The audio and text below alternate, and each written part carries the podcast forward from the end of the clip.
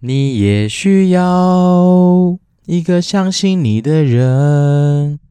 各位听众朋友，大家好，欢迎来到电玩店，我是店长迪恩。那今天这一期定义为防癌专刊。那主主要的原因是因为想要第一个当然想跟自己的偶像股癌致敬之外，那另外一件事情就是刚好最近有听到一些网友对于说，诶，房地产这件事情其实有兴趣。那有些人想要买房，那有些人想要就是不管是做投资，那刚好这几年。呃，有机会接触到一些房地产相关的，不管是课程啊，或者我实际上有操作过几个物件，好，包括买房跟卖房，所以想说有一些自己的小心得跟一些经验，可以提供给一些呃，如果说想要准备开始买人间人生第一间房子，或者是说对房地产这个世界蛮不了解的人，那我想说给大家一些基本的一些呃，不管是知识啦，或是观念，然后给大家来参参参考看看。好，所以这一集主要的都是会在聊房地产相关的事情。然后我打算说，呃，如果可以的话，因为房地产东西其实很多啦，其实它不容易一下子就讲完。那我想说，大概能看能不能分个三集左右的时间来讲。然后分成是买房前你可以做的一些准备，买房中间你可能可以做的一些事情，那甚至是买房后你可能还有一些哪些东西需要去注意。所以大概就是一个前中后的一个概念，来让大家认识一下，说，啊，究竟你在房子这件事情上面可能会遇到的一些事情跟观念。好，那首先我觉得，其实买房子大家不要把想象成是说一个非常困难的事情。好，很多人都觉得说买房，其实在现在台湾，不管是高房价啦，或者是说呃，可能很多一些不太正确的一些观念，所以你会觉得买房子其实是有点困难。是，我觉得。不得不说，买房子其实它有一定的难度跟门槛在，但是它其实有时候也没有我们想象中的这么样的遥远。啊，我举例而言，比如说像我那时候买第一间房子的时候，其实头期款也就是家里刚好呃有帮忙，所以其实你没有想象中的说一定要存到非常非常多的钱才可以进行房子的购买。然后再来是房子这个东西，它房价其实价差也是非常大的，然后从几百万到几千万都有。所以你当然你可以根据你自己实际上的需求啊、去挑选相对比较适合你的房子。那再来是，我也听过我同事的案例啊，他早上跟他爸妈去菜市场买菜，然后经过房仲，刚好有人丢出来，他觉得好像啊、各方面条件跟价格都符合他期待的房子，诶，他当天就签约就买了。所以其实有的时候你会想啊、有这些案例告诉我们说，其实买房子它并没有那么样的遥远。好，不过我觉得有些东西，如果你越早开始做准备，或者越早开始去做规划，相对而言，你在呃取得你的标的物上面，自然而然会比较符合你的期待。对，那今天买我们来讲一下买房前可能你可以做的一些思考，或者做的一些准备。我觉得第一件事情一定要是跟我之前讲的一样，你要先想想是说你究竟为什么要做这件事情。好，所以你可以给自己一点时间，先去想一想，说你为什么想要买房子。好，有些人买房子的需求可能是啊、自住，那可能有些人是投资，好，所以我觉得你要先花时间去想想，说你到底实际上的需求是什么。好，那我们先不要讲，先自住，我们等下再来讲。我们先讲投资好了。那我这几年自己的观察是，因为那我当时候买那间房子，主要的目的也是希望投资。然后我走的做法是说，我把它买进来，然后等着有些相关的题材，几年之后它会上涨，然后透过这样的价差。来去得到我投资的报酬，那这个中间的过程当然就把房子出租，然后一方面跟银行申请所谓的宽限期嘛，虽然说两年，所以这两年之内，哦，就是用租金来去缴那个就是房贷的利息，然后尽量让自己的就是损益相对是平衡的状态之后，两年看那个题材要是有，然后就把房子卖掉。对，但是我自己实际上这样 run 过的经验，我自己觉得啦，如果时空背景能够重来的话。我蛮不建议是用这样的方式来做房地产的投资，啊，因为一个最大的原因就是你一个房地产要变现的速度其实相对的慢，然后再来是出租的过程中，其实你会遇到很多的问题。那当然我是相对运气比较好一点，是说我房客都还算蛮正常的，不管是在房租的缴纳上面都还不错。对，但是其实大家如果真的有时间再去研究的话，你会发现租租屋上面的不管是纠纷啦，或是说房客的状况，其实非常非常多。那少到是说，可能它破坏你的一些房子的状况啦，让你房子未来就算拿回来也很难去做一个转卖的动作。那甚至是有人万一把你的房子去做一些不法的用途哈，举例而言，比如说你买的可能是套房，然后就有些小姐拿去做一些嗯八大行业的一些操作。那甚至有些人可能利用你的房子来吸毒，好种大麻，那这些东西都会让你的房子其实相对很麻烦，就在处理上面就相对困难。所以就是说，如果你有投，你想要用房地产来投资的话，那你资金部位又不是非常非常重的话，我觉得其实可以有很多其他的标的物可以选择，没有说一定要往房地产的投资这件事情来走。好，所以我觉得在在思考你的需求之前，可以先想想说你到底。呃，买这间房子你想要做什么？好，那我们摒除说，如果你今天没有更好的投资标的物，然后你真的就是一定想要往房地产去走，那当然这就是你可以选择的一个项项目。只是我自己的一个小心得，还是真的能够提醒大家是，如果说你愿意，你真的想往房地产投资，其实像 REITs 有一些更好的标的或，甚至是它的变现速度是快的，这些东西我觉得真的是可以仔细去思考一下。然后再来是。我刚刚有说嘛，其实房子的租金顶多只能 cover 你跟银行借到的那个贷款的利息，其实它很难真的让你有机会啊、以台湾现在的租金房价这样子的比例来看，真的很难透过租金能够赚到非常非常多钱了。那当然说，如果你今天是大公司的老板，然后你操作的是一些商办，那可能会有另外一不一样的操作手法。不过我觉得都可以试算了。那所以说，如果你今天呢、真的只是说。想要往投资去走的话，我个人没有很建议是说一定要往房地产去去走。好，那你有很多其他的选择可以去思考跟参考。好，那我们今天另外一个重点就是来针对说，如果你今天是自住，好，你想买一间房子来自住，或甚至是你想买一个工作室来给自己用，可能是你工作上面所需，那有哪些东西你还是可以先思考一下。那这这些方向，让大家在准备上面可能又可以参考。好，那首先我觉得还是一样，先想想你自己的需求。好，那你今天你确定你要自己住了嘛？那那你的需求会有哪些？我觉得简单来说，就从人事、时地、物这几个面向可以去做思考。第一个是说人的话，你这间房子到时候会有谁要住？好，比如说你是新婚夫妻，就两个人，那以后要不要小朋友？那甚至是你父母的年纪有没有可能大到说未来你需要把他接过来跟你一起住？这也是一个可能要去思考的点。还是说你这个房子基本上是买给小三住？哦，那可能。你在里面的一些选择就不太一样。好，那在事的话，你可能可以思考一下，说你这间房子你会有哪些特别事情会发生？好，举例而言，比如说你可能刚新婚，那你之后也许你会面临说会有小孩子，啊，也许你的父母来，那可能他们的一些相关的呃设备跟需要就会跟单纯是小孩子不不太一样。然后再是你的工作稳定吗？对，这间房子会不会有可能你很快就是需要做一些，不管是出租，或是说未来不见得能够常住在这边的可能性。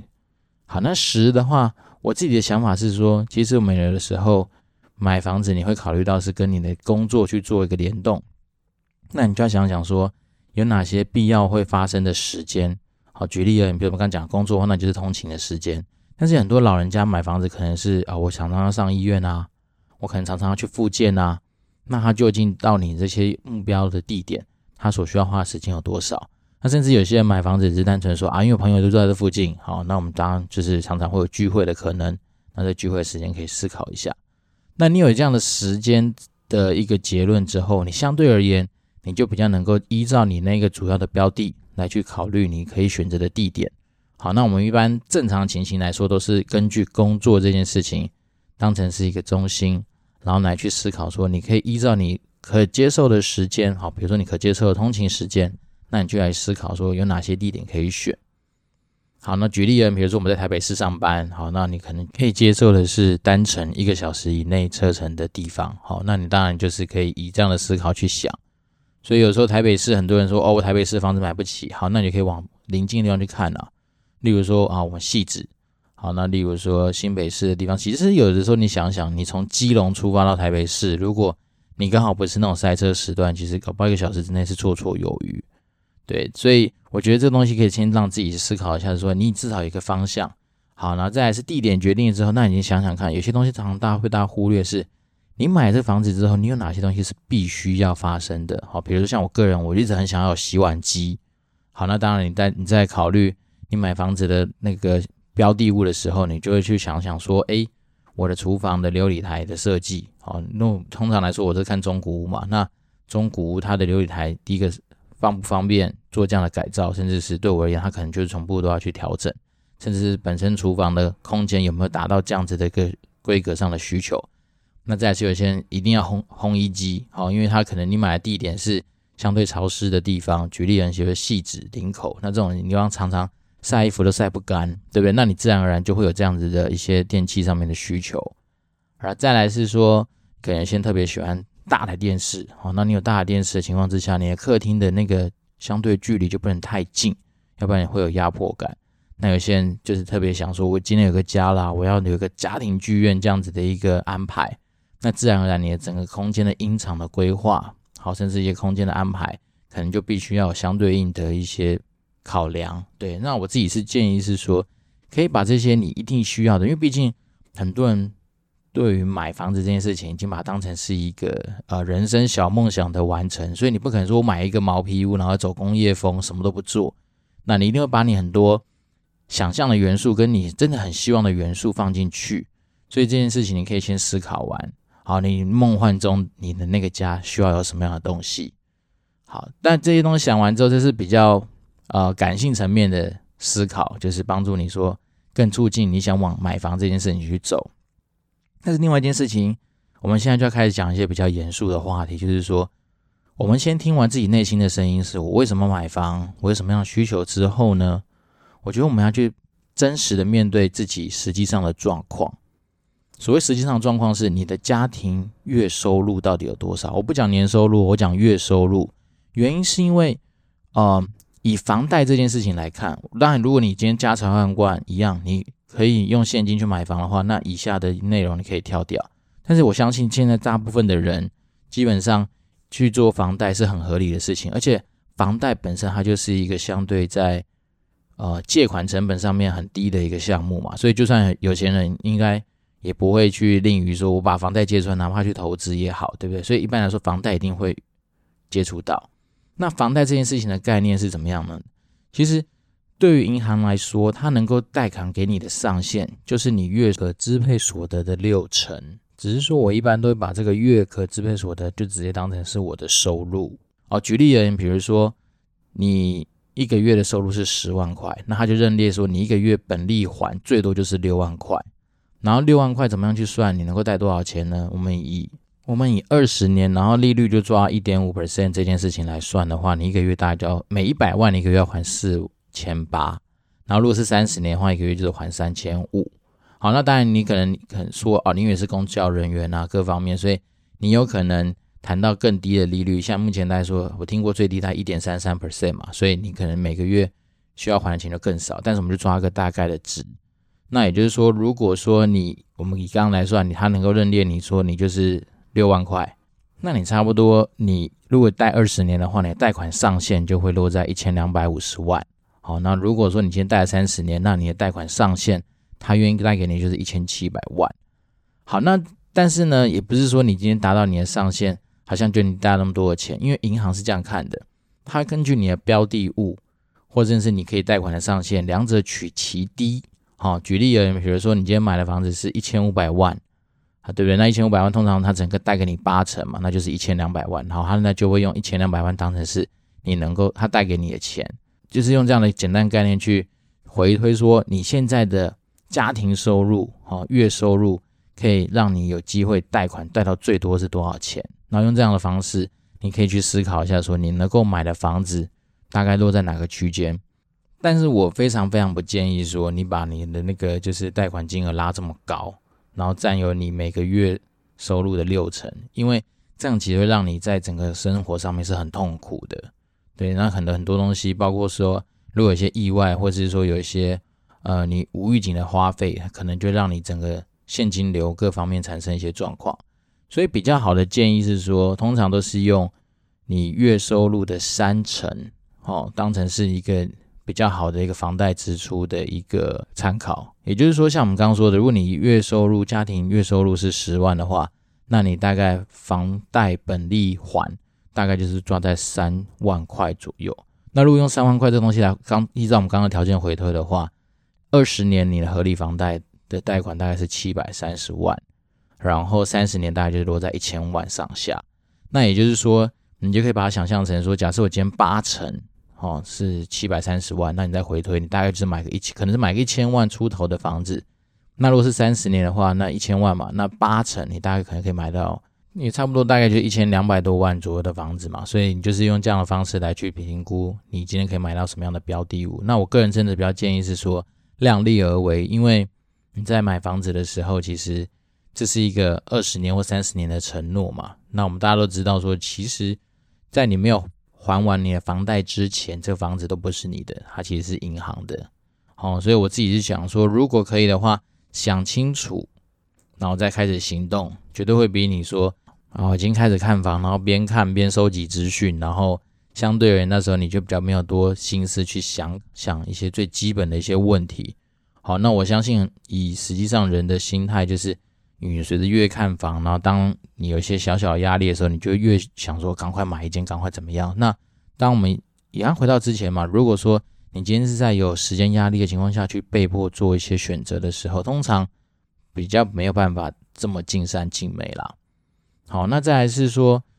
啊，我们刚刚讲的是说，你一个评估房价的一个可能性之外，那另外一件事情，有些小技巧可以分享给大家。如果有些人说啊，我就是做服务业啊，其实我并没有每个月这么稳定的收入这件事情的话，很简单，你可以自己帮自己做。好，那你就是每个月固定找一个时间点，比如说每个月五号哈或十号。或者是一号这样子，然后你就固定汇一笔钱到你的户头里面去。比如说，你想做，可是一月收入十万，好，那你就是用十万当成是一个金额，你就每个月汇进那个户头，然后标注说它叫薪资收入。利用这样的方式，因为到时候你去银行做贷款的时候，他会要你去提供，就是可能近半年你的那个就是薪转的一些资料，哈，或者是相关的一些账户里面的证明。那这样的方式的话，就可以帮助你至少在一些条件上面已经先准备好，好，那再来，当然我们刚刚讲的是说，是用贷款去试算你能够买的房子嘛，对不对？那另外一件事情，你就要去想想你现在的自备款到底准备了多少。好，比如说你现在自备款一百万，好，加上我们刚刚可能可以贷的钱，那你这样自自然你就知道说你能够买哪些的房子。那再，有些人说啊，自备款不够的话，有什么别的方法可以做？嗯。有几个做法啦，我听到的是说，举例人，比如说你可以先去用信贷，哦，但是记得信贷一定要等到房贷下来之后再去做，因为你有信贷这件事情，它其实会影响到你房贷的成数，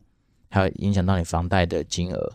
然后再来是房贷这件事情，它其实是所有利率里面最低的项目嘛，所以你如果有任何的循环利息正在缴，哦，或是银行的分期付款。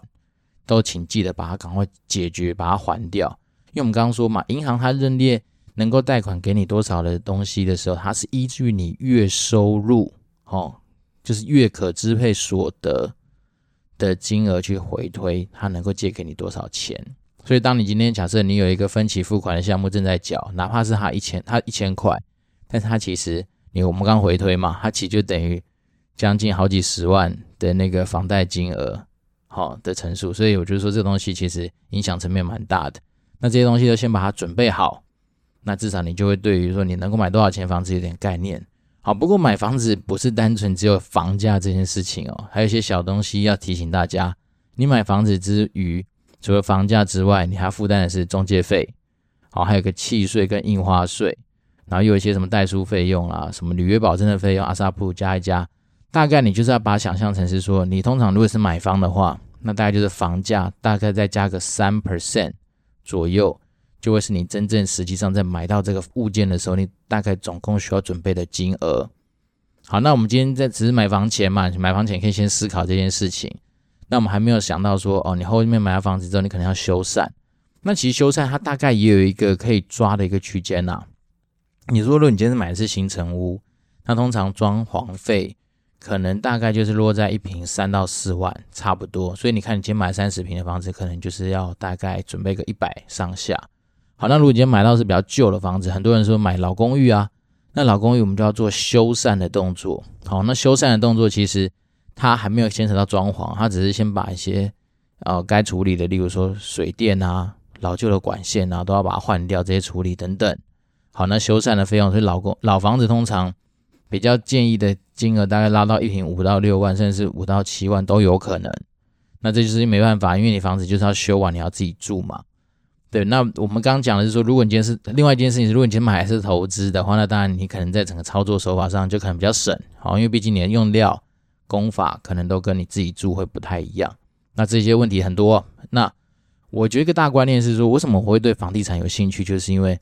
我一直始终觉得啊，当资讯越不对称的地方，其实就越有商机。好，所以我一直很鼓励说，假设如果是社会。新鲜人，你想要想投身做房仲业务，我觉得大推啊，因为我个人一直对房仲业务确实觉得蛮有兴趣的，而且真的，他就是有办法根据你的努力来去改变，不管是买方或卖方，在一些思考决策上面的，呃，不管是价位啦，或者是说一些操作，所以我自己是觉得说啊，这是题外话，但是我个人是觉得越不资讯不对称的地方，就越有商机，然后再来是，你永远不可能找到一个一模一样的。房子哦，哪怕是新建案，哪怕是同一个楼层，不同的坐向、不同的 view 哦，那可能都会有落差。所以我自己觉得房地产很有趣。那这就是这几年花了很多的时间去研究，那上了一些课，然后自己实际上 run 过啊。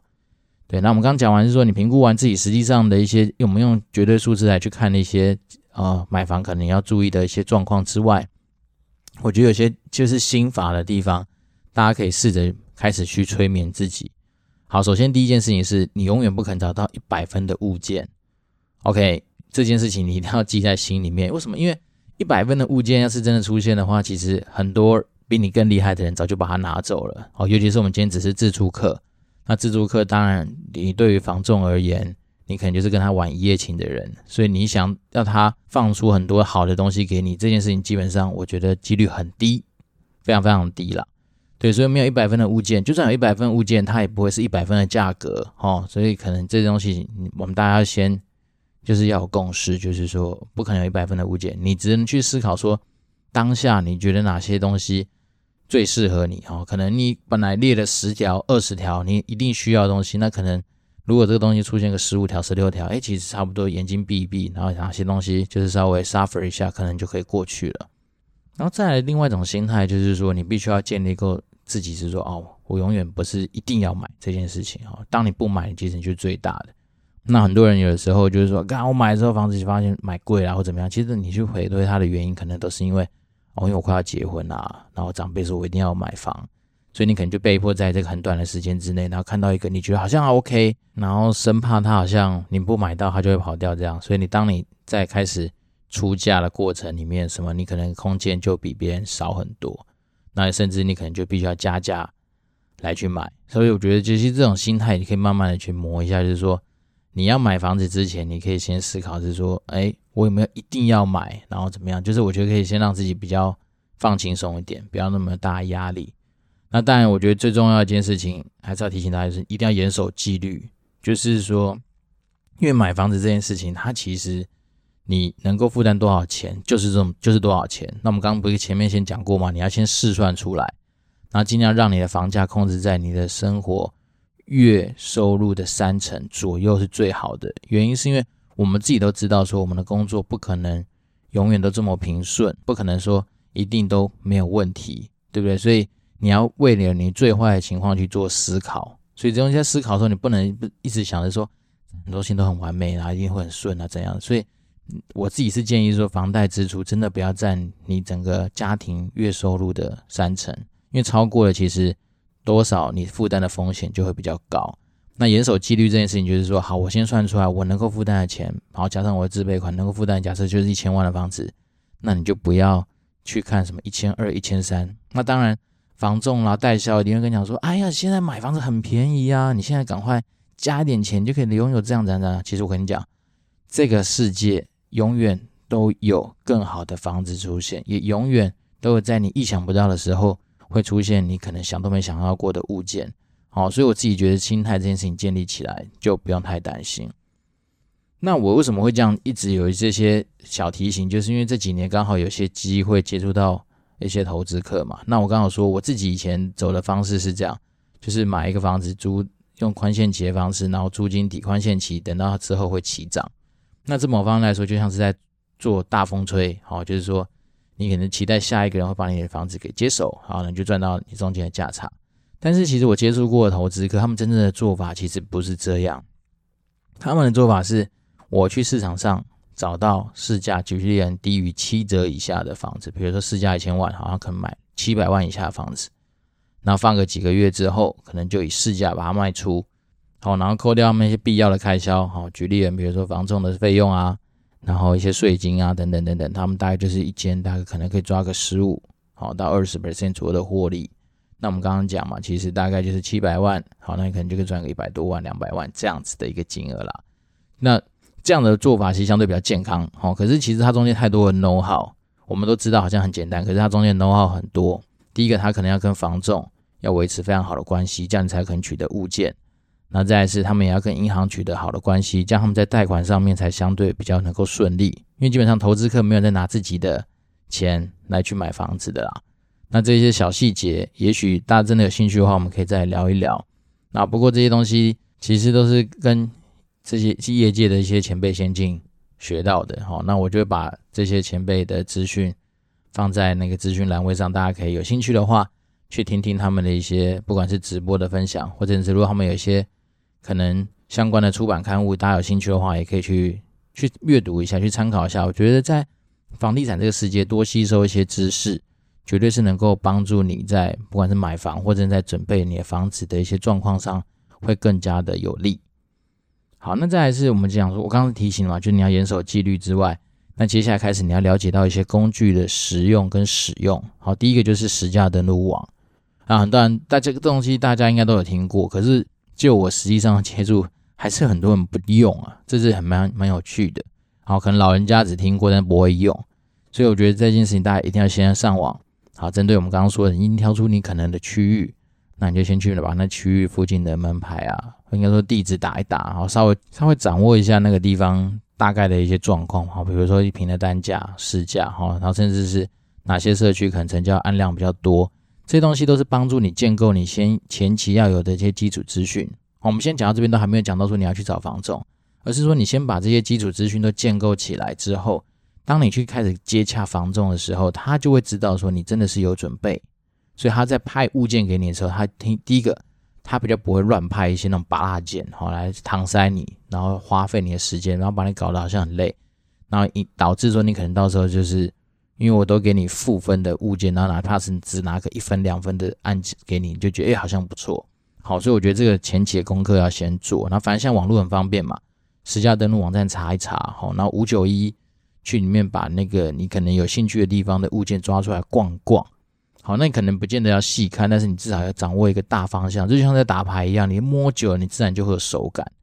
好，然后再来是我觉得网络资讯其实很多很丰富的网络资讯，大家可以参考一下。好像是一些比较有名的人，像是 Sway 啊，我觉得他的东西我也蛮爱看的，只是我觉得他有时候是负能量爆棚的一个人，但是他的东西就是因为他毕竟就是站在反方的角度出发嘛，所以他立场很明确，就是。我告诉你哪些地方很烂，哪些东西不要买哈。那但我觉得这东西就是这样。其实我们在看房子，因为房子最终最终你就是买那一个物件，好，所以他当然他有时候讲的比较大方向的东西，顶多可以顶仅供参考啦。那再来是你一定会有你熟悉的生活区域哈，比如他讲说新庄副都心可能那地方多差多差，可是如果你实际上就住在里面，其实你有真的那么差吗？我不知道，所以我只是说你还是可以去多吸收一些。不同面向的一些资讯，来帮助你在做决定的时候可以更尽善尽美。对，那我们就讲森林木的概念嘛，你至少先掌握整个森林的状况，好，然后最后来挑选你的那个你希望的那个小树木的时候，比较不会有所偏颇。然后再来是，我觉得有些不错的书啊，就是去翻一翻啊，不管是说讲说，然后可能说黑心房中的告白啊，也是 Sway 出的嘛，然后甚至是有些法拍屋的。介绍的书，我自己是觉得蛮有兴趣，就是多看看一些故事也不错。那这些资讯建构起来，当然就可以帮助你说，你今天要踏出去找房仲之前，好，你已经其实对于那附近的一些资讯有些掌握。那我自己是觉得，其实没有绝对好或绝对不好的区域啦，只有顶多说啊，哪些区域比较适合你自己的状况。好，我讲绝对好的区域，当然，当然很多人都希望说啊，我能够住在市中心啊，离捷运站很近啊。可是它不好的地方，也许它的房价就相对贵啊。而而且你住在捷运站附近，有个问题是，其实通常那个地方都比较热闹，就比较吵。好，所以还是要回到你自己到底喜欢什么样的生活模式。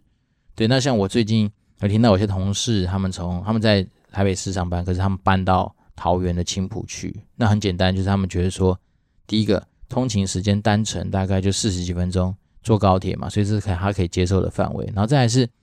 桃园的青埔，现在大概房价是三十多万嘛，那他们会觉得说，哎。其实这样子跟台北价差省下来的那个生活品质，哎，其实还不错。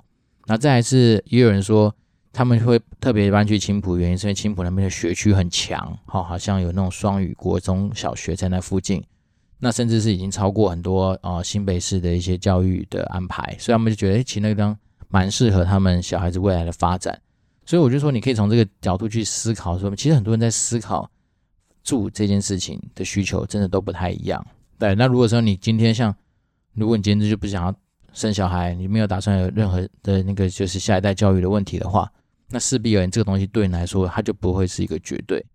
那再来是有些人他可能就是，我觉得我身体就是天生不能够接受太潮湿的地方。好，那像是我们都知道，只要是你的那个地里面有水质边的，通常相对而言就会比较潮湿一点。例如说台北话就内湖嘛、南港嘛、淡水啊，对不对？汐止啊这些，只要是。有水质部的，其实多少都会比较湿，那端看你自己能不能能不能够接受。对，那我自己本身住在汐止，我觉得所谓潮湿这件事情，顶多就是你家里多放几台除湿机，哦，然后可能衣柜里面你必须要塞满一些相对防潮的东西，这件事情就可以解决啦。那但不过因为我也没有住很多年嘛，现在大概就是住个四五年这样，所以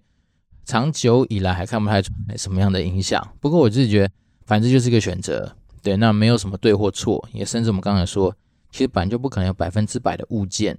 那我觉得自己先把自己的心态建立起来，这件事情对于你在开始走出房中，就是我们刚刚说的买房中间，呃以后会讲的一些事情，你会先有一些底。好，所以我们今天很快的跟大家就是讲了一下，说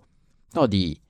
买房子之前你可以做哪些准备。所以第一个，我觉得你要先听听你自己内心的声音，你到底想不想要买房？好，你确定要的话，那你再来想想，你为什么要买房？你是要买来自住呢，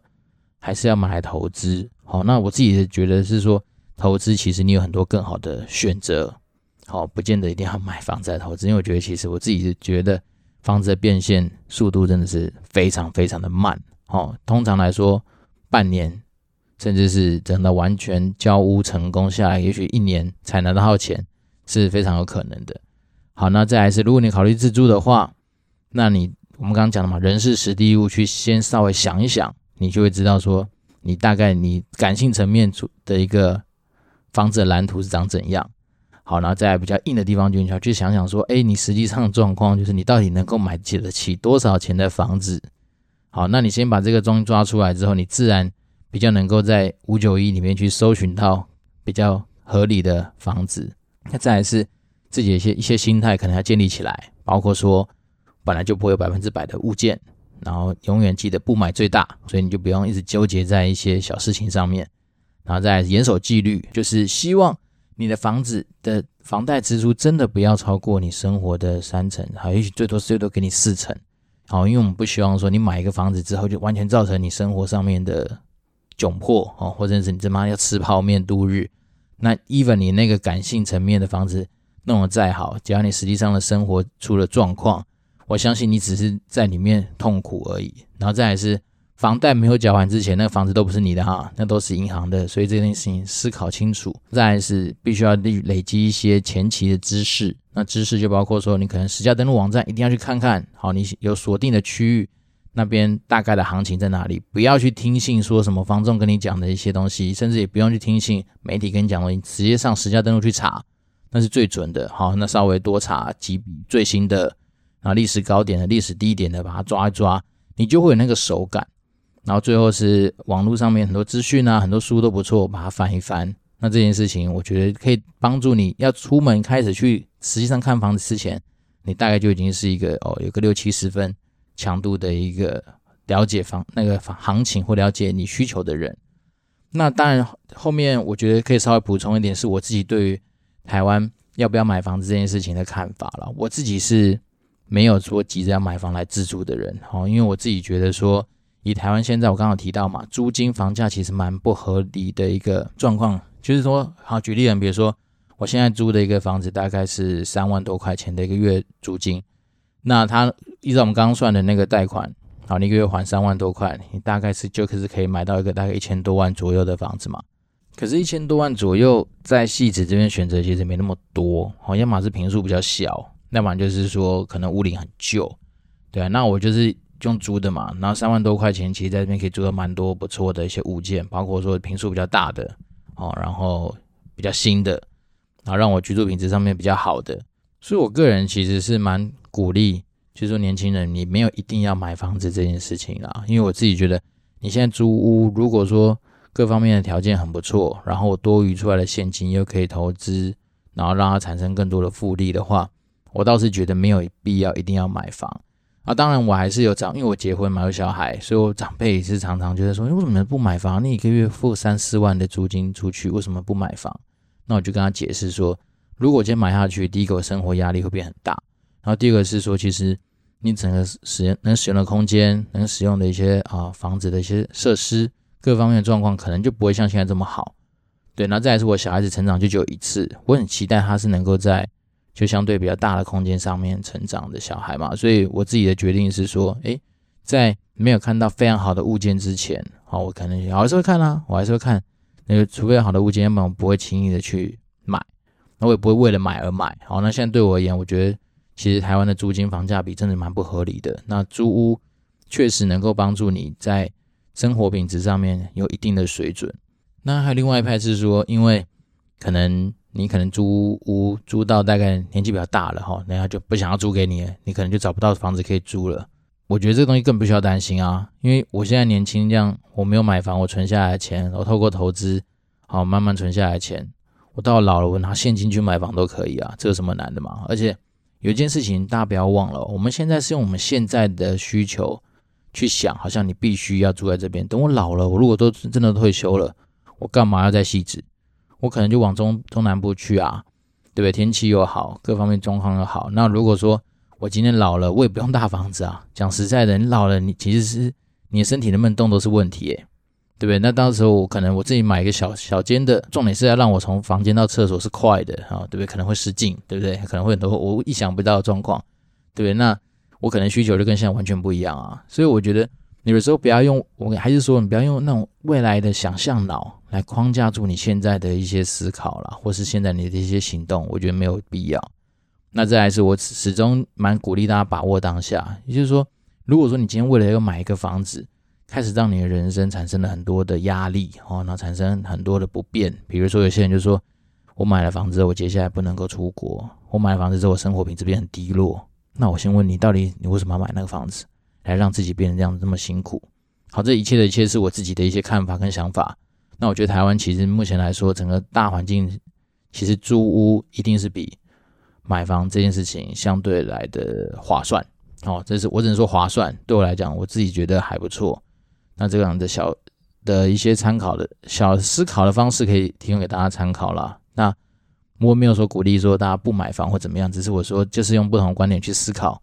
买不买房这件事情。其实你有很多的答案，那甚至你有很多你不一样的见解。那我一样，我觉得大家都可以来讨论。好，那如果你愿意的话，就私讯给我，或者是在我们的粉丝团，甚至是在 Apple Podcast 给我们五星留言，然后我就会可以针对于你的一些想法，看我能不能帮你收集一些资讯，好，或者是真的问一些。呃，实际上在操作房地产投资的一些朋友，他们的一些见解跟看法，